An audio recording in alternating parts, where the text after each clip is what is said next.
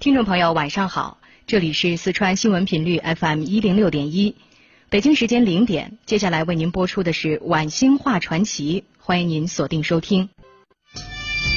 话说天下大事，分久必合，合久必分，世间万象，盛极而衰，否极泰来，几多神秘传说化作千古绝唱，多少传奇往事。继父坊间笑谈，论古道今，评说天下。晚星话传奇。我们接着讲，大唐出了个靖哥哥。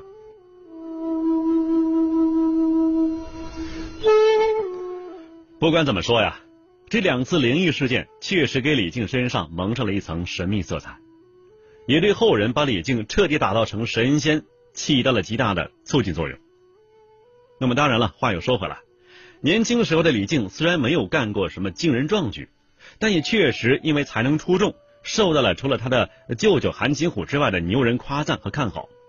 这可不是野史小说啊，而是正史记载。俗话说，是金子总会发光的。那么下面呢，咱们就从小说转移到正史上。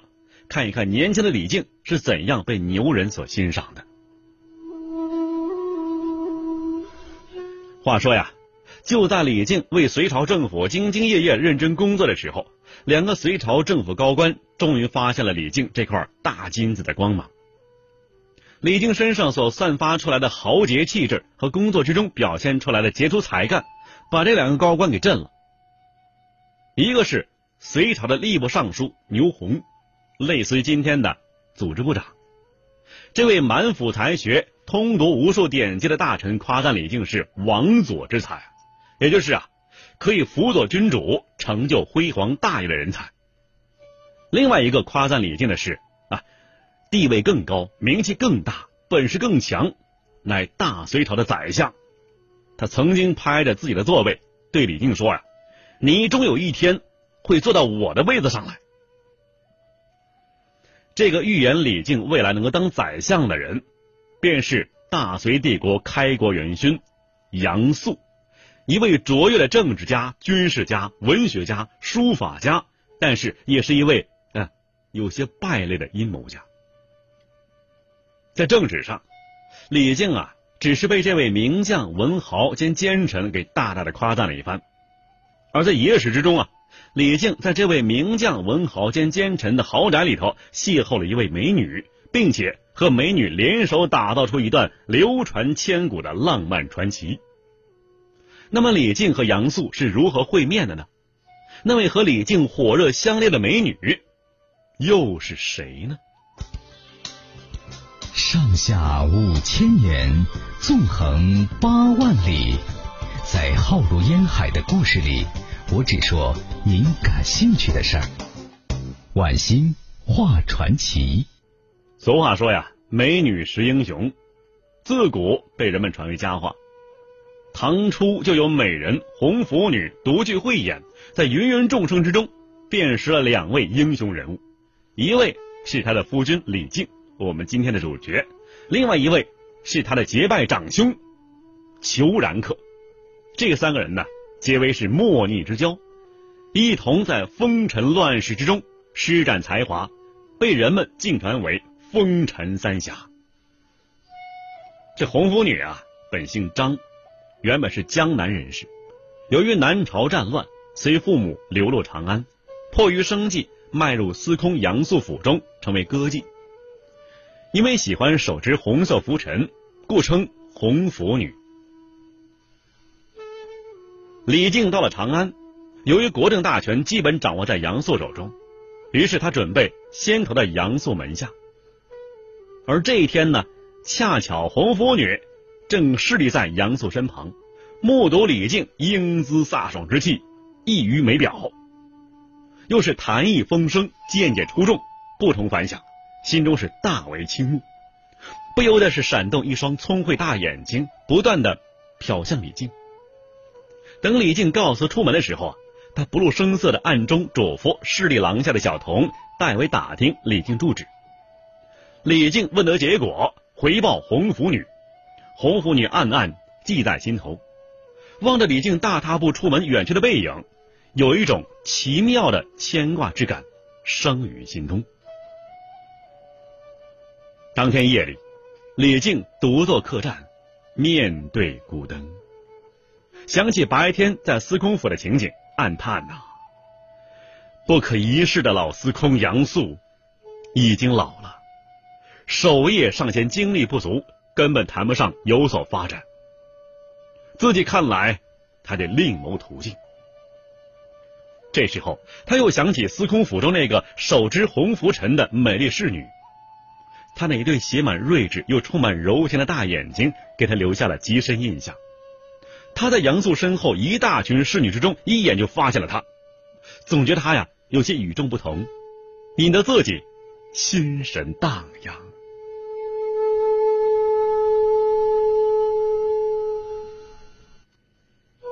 夜深了，万籁俱静。李靖躺在床上，辗转反侧，难以成眠。突然，耳旁响起一阵轻轻的叩门声。李靖披衣起身，点亮了灯，拉开门栓，只见门外站着一个头戴阔边风帽、身披紫色大氅、肩背绣花布囊的年轻人。李靖不料，在这人生地不熟的长安，竟然有客人深夜来访。正在狐疑之际，来客自动解说说：“妾乃杨司空家红拂女，今夜特来相投。”烛影摇动之中，红拂女卸下绣花布囊，摘下阔边风帽，脱去紫色大氅，变成一个秀发蓬松。明眸皓齿，如三春水蜜桃似的鲜灵的一个女孩子。李靖对红拂女的来意啊，仍有些不解。红拂女也看出了心意，不待他询问，便盈盈下拜，并轻声说道：“妾侍杨司空多年，看到人物不计其数，但从来不曾见过像李公子这样英伟绝伦之人。”妾似丝罗，不能独生，一心依托于参天大树，以了平生之愿，因而前来投奔，请公子不要推辞。李靖啊，既惊又喜，他对红拂女早有好感，这时候又见她是如此理解自己，而且呢有这种自作主张的胆识，甚是爱怜。但转念又忧虑道啊，杨司空权重京师，你私自逃去，他必定追寻。那怎么能能逃得了呢？红拂女胸有成竹的说呀：“杨司空现在不过是苟延残喘，行将就木，不走位也。他府中姬妾时常有人溜走，他也是无心于追究。何况司空府中侍女多如牛毛，少妾一人不会在意，所以大胆前来，请公子不要担心。”李靖仔细打量红拂女啊，见她是肌肤细嫩，面带红晕，仪态从容，虚气如兰，羞怯之中不失果敢之气。李靖心中甚喜啊，但又想到自己孑然一身，漂泊不定，哪能给她一个安定的家呢？深觉是愧对红颜，委屈她的一片真情啊。红拂女见他欲言又止，似乎明白了他的犹豫。于是坦然陈述自己心意。既然来投公子，就已深思熟虑，今后天涯海角，妾愿患难相随，一片诚心，苍天可见。这话呀，已经说的十分明白了，李靖也不必再有什么顾虑了。这天夜里，一对患难之交同入罗帐，没有父母之命，没有媒妁之言。但是有的是相知相慕，便由他们自作主张，成为一对恩爱夫妻。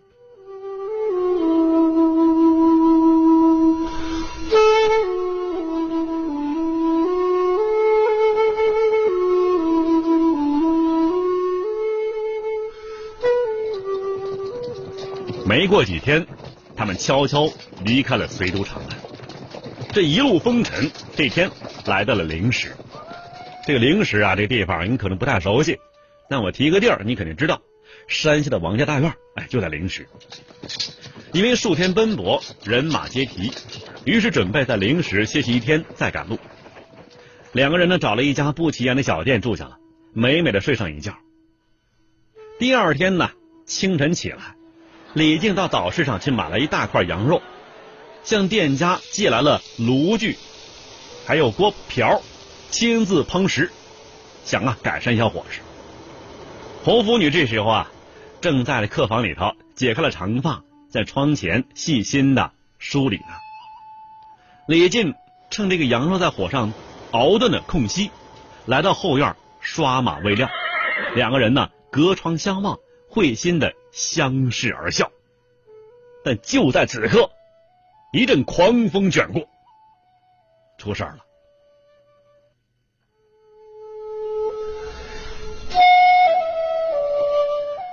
正在李靖和红拂女啊你侬我侬、情意深重的时候，忽然。有一个中年汉子骑着一头壮士毛驴来到客店门前，只见这人呐，满脸络腮胡子，衣服邋遢，一副大大咧咧的神态。他的店前跳下毛驴，将驴随便拴在木桩上，手提一硕大皮囊，腰插匕首，大踏步的走进店来。劲风吹来，带着一股浓郁的肉香味儿。他耸了耸粗大鼻子，循着肉香来到红拂女的房前。他连招呼也不打，随手推开房门，闯进房来，把皮囊顺手扔在桌上。这时候才发现了正在梳头的红拂女，也就顾不上肉香了，径自往床上一坐，捏斜着眼睛，火辣辣的看着红拂女，始终没有说一句话。这个人呢，太没礼貌了。简直是有意找茬子。李靖在窗外把房中动静看得是一清二楚，心中腾的升起了火气啊！正想跃入屋中，给这个不速之客一点教训，但红拂女呢，却向他暗示，示意他呀暂且沉住气，因为他见来客气宇不凡，穿着和举止又与众不同，料想啊，他一定是一位侠士或者是世外高人。红拂女一面。挽好秀发，一面和颜悦色的向来客行礼，客气的问道：“客官，尊姓大名啊？”“俺姓张，人称裘然客。”红拂女笑着：“啊，那可真是巧了，妾也姓张，当成你为兄长了。”说罢，将行兄妹之礼。裘然客见那女子啊，不但不责怪自己行为鲁莽，反而如此尊重自己，心中是十分敬服，急忙是一跃而起，抱拳打礼。裘然客在家中排行第三，因此红拂女称他为三哥，而红拂女呢，在家中为长，也就成了一妹。裘然客是哈哈大笑啊，没想到在此荒僻小店有幸结识一妹。红拂女这时候隔窗向外唤道：“李郎起来拜见三哥。”李靖是闻言入室，与裘然客互相见礼。这时候啊，炉子上的羊肉正好炖熟了，李靖又出去买了些烧酒，还有补饼，就烧饼啊。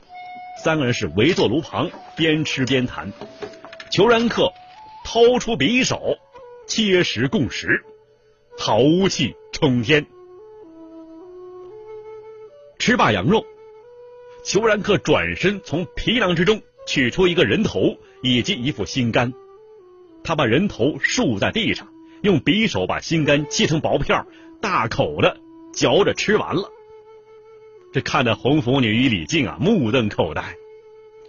裘然客边说边吃边解释：“这个人乃天下第一负心之人，吾含恨十年，今日。”吃他心肝，才能解恨呢。裘然客吃罢仇人心肝，擦了擦嘴，又对李靖说：“呀，我看你仪容气宇，不愧为大丈夫。姨妹得到你这样家婿，应该是心满意足了。”接着，他们又谈到今后的打算。李靖说呀，想去太原投奔李渊、李世民父子，而且又有人刘文静可以引荐。裘然科也说，常听别人说呀，太原上空有天子之气，正好前去看个究竟。只是还有一件事情急需料理，不能够与他们同行。于是三人相约三天之后午间在太原城外汾阳桥头相见。说完，裘然客把抓过肉的双手啊。在衣襟上一抹，提起皮囊，出门跨上毛驴，疾行而去。转眼间就不见踪影。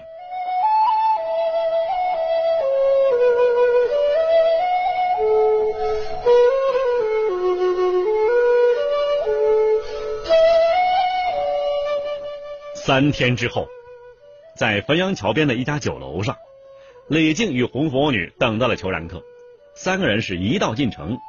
找到了与李靖有一面之交的挚友刘文静。这时候啊，刘文静已经入李渊门下了。在他的引荐之下，三人首先去拜见李渊。在留守府中，看到了仰慕已久的太原留守李渊。只见他呀，身着家常便服，宽衣大袖，甚是朴素。见了来客，热情礼让，神采飞扬，又异于常人。三人心中是十分敬服。又希望啊，再一睹李渊之子李世民的风采。经刘文静的安排，约定与李世民在城外一处道观相见。于是第二天，李靖、红拂女、裘然客三个人一早就来到道观来等候。不久啊，李世民骑马赶到，行进道观，李世民下马向客人长揖。只见他神清气朗，气宇深沉。顾盼生雄，端坐石凳上，犹如日出朝霞，英彩逼人呢。在道观古柏苍翠的院中，李世民与李靖、裘然客坐在石桌四周的石凳上，倾心交谈。三人见地相似，心意相通，大有相见恨晚之势。他们品评时事，抒发志向，不觉日与西斜。据传呐，裘然客和李世民曾经对棋一局，裘然客不敌李世民。棋罢，临别时，裘然客拉着李靖对李世民说：“啊，李靖可助公子成就大业。”说罢，仰天长啸，声震四野，慨然而称：“有真主在此，我当另求发展呐。”这话说的众人呢是不明其意。这儿啊，留一个后子，咱们稍后会讲。不久，李靖和红拂女如约来到长安，裘然客与他们是高谈阔论。李靖与红拂女简直没有插嘴的机会啊！等到他告一段落之后，红拂女急忙相问：“那么三哥意欲何为呢？”裘然客淡然一笑，眼望远方，笑答。天涯海角，飘萍无定。此后十年，东南数千里外尚有一闻，便是为兄得意的时候。那时一妹与李郎，可洒酒东南，相贺足矣。说罢，匆匆向李靖夫妇道声珍重，拱手告别，然后出门上路，扬鞭而去，宛如一阵迅疾的旋风。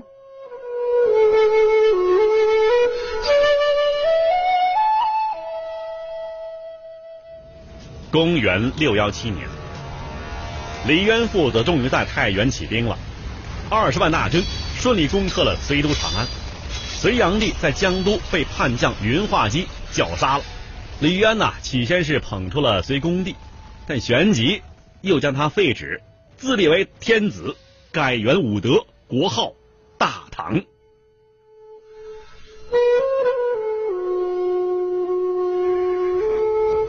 在统一天下的战役之中，李靖统兵可以说是攻无不取，战无不胜。李靖对突厥人大获全胜。突厥人呢，曾经依靠他们的军队骁勇善战，使唐高祖俯首称臣。这次李靖领兵洗雪了耻辱，唐太宗是喜出望外。从此大唐的威名远盛，远近各国纷纷来朝，并称唐太宗为皇帝天可汗。李靖有功，被封为魏国公，红拂女妻尹富贵也被封为一品夫人。这是唐太宗贞观四年的事情。而就在此时呢，御史大夫萧雨上书弹劾李靖，说他呀在破敌之后啊没有能够把突厥的珍宝妥善搜集，从而使战果失散。唐太宗为此啊责备了李靖，李靖一时负气，索性托病隐居在长安城西四十里外的风光明媚的县坡山麓，与红拂女悠游林泉，过着自由闲散的生活。功成名就，别无所求。李靖与红拂女整日是栽竹种花、闲谈品茶，不再奢求什么。每每想起昔日往事，只觉啊，恍如一场春梦。这样的日子不知不觉过了五年。贞观九年，盘踞在青海一带的另外一支游牧民族吐谷浑兴兵侵犯大唐边境，唐太宗决定啊，派遣大军前往征剿。选将的时候。又自然想到了李靖啊。这时候李靖啊，已经六十五岁高龄，但是李靖又担负起了西海道行军大总管的这个职务，领着大军直趋边境，越过黄河发源地积石山，终于是生擒吐谷浑可汗。班师凯旋归来，几经命运起伏的李靖早已经是不再贪恋功名，仍然要求回到县坡山。从此，他们夫妇二人封闭在自己的小天地里面，不涉尘世，连亲戚故旧也很少来往。而就在这时，忽听说啊，有人率海船千艘，甲兵十万，突入海中扶三国，杀其国王而自立称帝，以建立稳定政权。哎呀，李靖与红拂女心中一下子明白了。这一定是裘然客已经在海外另有发展了，于是设置香案，虔诚的洒酒向天，遥向东南方祝拜，祈祷上苍保佑他们三哥成就伟业！呜呼，何时再现裘然客于地下，让小日本不敢再觊觎我中华寸土啊！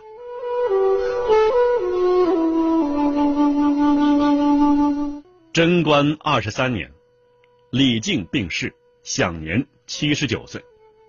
因为他战功显赫，死后经常显灵，为百姓救危解厄，百姓为其建庙供奉。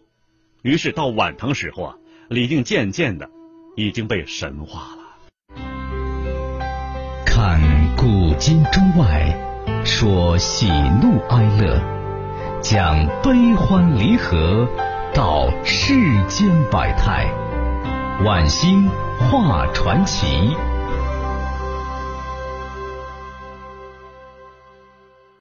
听众朋友，四川新闻频率 FM 一零六点一，在子夜零点到零点三十分为您送出的晚星画传奇，今天就播送到这里，感谢收听，明天我们再会。